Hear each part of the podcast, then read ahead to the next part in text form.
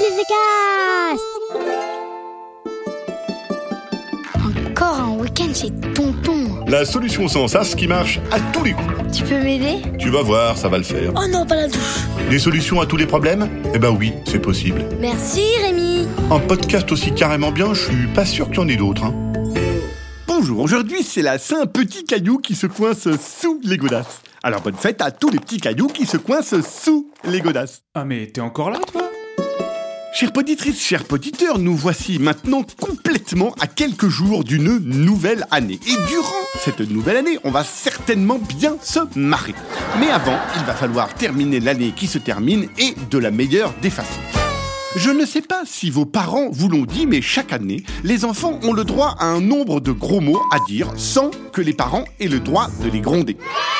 Ce sont des gros mots offerts à chaque enfant parce que les enfants ont moins d'expérience que les pépés et les mémés par exemple, et que donc ils ont le droit de dire plus de gros mots que les adultes.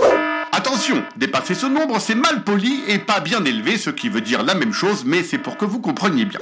Mais tant qu'on ne dépasse pas le nombre autorisé, on reste un enfant poli et bien élevé. Trop souvent, les parents qui préfèrent ou même qui aiment bien gronder dès le premier gros mot ne disent pas aux enfants qu'ils ont un nombre de gros mots autorisés chaque année sans possibilité de se faire gronder.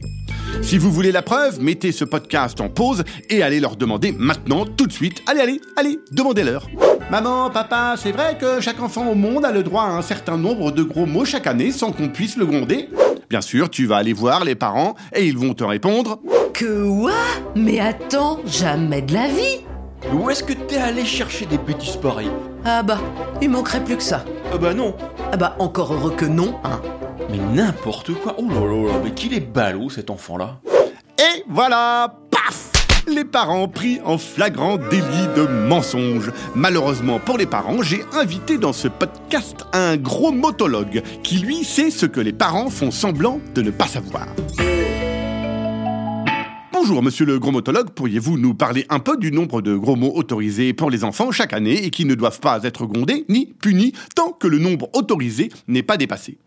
Oui, effectivement, mon bon ami, vous êtes, et je vous félicite bien renseigné, n'est-ce pas? Et figurez-vous, n'est-ce pas, que c'est même, tenez-vous bien, écrit dans la loi. Les parents sont, mon bon ami, des petits malins et préfèrent bien sûr, n'est-ce pas, faire semblant de ne pas connaître cette loi, n'est-ce pas?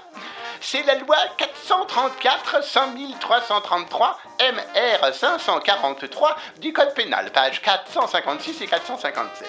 Les enfants ont donc le droit de prononcer à haute voix 10 gros mots, n'est-ce pas, par mois, sans possibilité de se faire gronder, n'est-ce pas? Ce qui fait, mon bon ami, 120 gros mots par an, voyez-vous?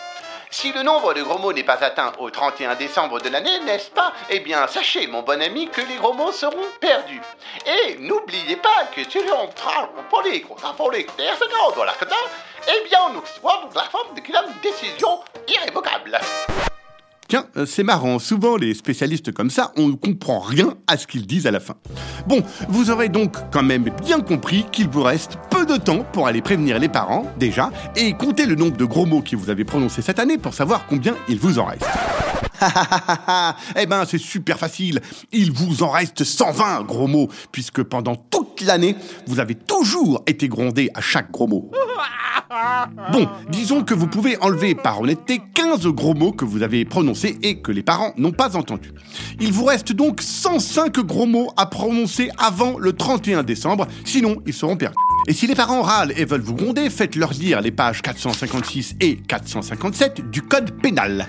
Et surtout, rappelez-leur qu'avec eux, le total de gros mots autorisés est largement dépassé et qu'ils ne devraient pas trop faire les malins, mais plutôt préparer le réveillon et penser à de bonnes résolutions pour l'année prochaine, comme par exemple dire moins de gros mots. Allez, merci qui Ah bah merci Rémi. Un podcast original, Billy de Cast.